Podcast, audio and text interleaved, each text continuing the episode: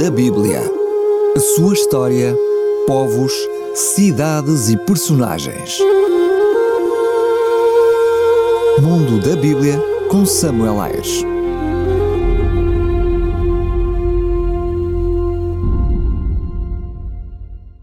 Profetas do Antigo Testamento. Jeremias. Jeremias era filho de um sacerdote chamado Ilquias, da cidade de Anatote, no território de Benjamim. O seu nome significa Yahvé exaltará. Jeremias foi chamado por Deus quando ainda era jovem para exercer o ministério profético. Ele começou a profetizar no 13º ano de Josias e prosseguiu até ao quinto mês do 11º ano de Sedecias, cumprindo 41 anos de ministério profético. Ele é o profeta que nos dá mais detalhes da sua vida. Para melhor servir o seu Deus, ele não se casou. Os habitantes de Anatote, a sua cidade natal, foram os seus primeiros adversários.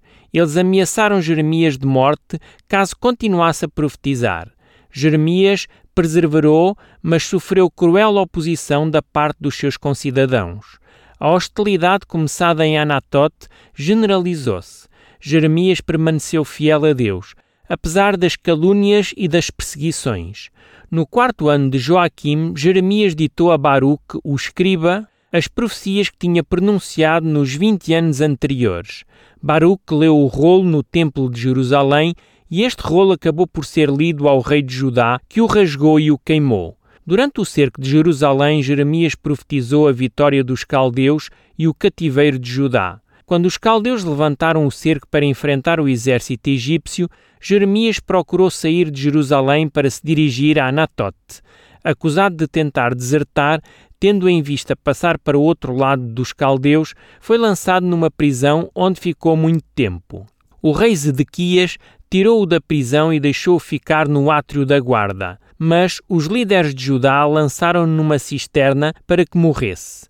Um eunuco etíope que teve piedade de Jeremias obteve do rei a permissão para o retirar da cisterna e para o devolver ao átrio da guarda. O profeta encontrava-se aí quando Jerusalém foi tomada. Os caldeus consideraram que Jeremias tinha sofrido muito por causa deles e Nabucodonosor II recomendou expressamente que ele fosse bem tratado. O general caldeu mandou buscar Jeremias e enviou-o a Ramá com outros prisioneiros ele libertou o profeta e deu-lhe a escolher entre ir para Babilônia ou permanecer em Judá. Jeremias escolheu ficar no seu país. Os caldeus colocaram assim o profeta ao cuidado de Gadalias, que Nabucodonosor tinha nomeado governador de Judá.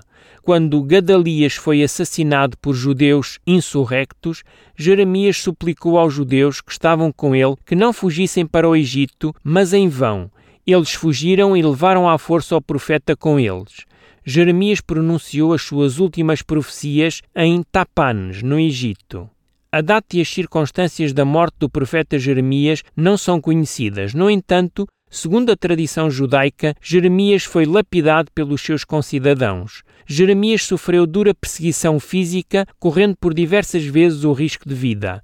Contudo, foram os suplícios morais que mais fizeram sofrer o profeta ao ver-se tratado como inimigo da sua pátria, quando o seu mais profundo desejo era que ela fosse poupada da destruição. Como profeta, ele predisse com acerto não apenas a destruição de Jerusalém e do seu templo, mas também que o cativeiro em Babilônia duraria apenas 70 anos. Essa profecia viria também a ser realizada com exatidão. Mundo da Bíblia. A sua história, povos, cidades e personagens.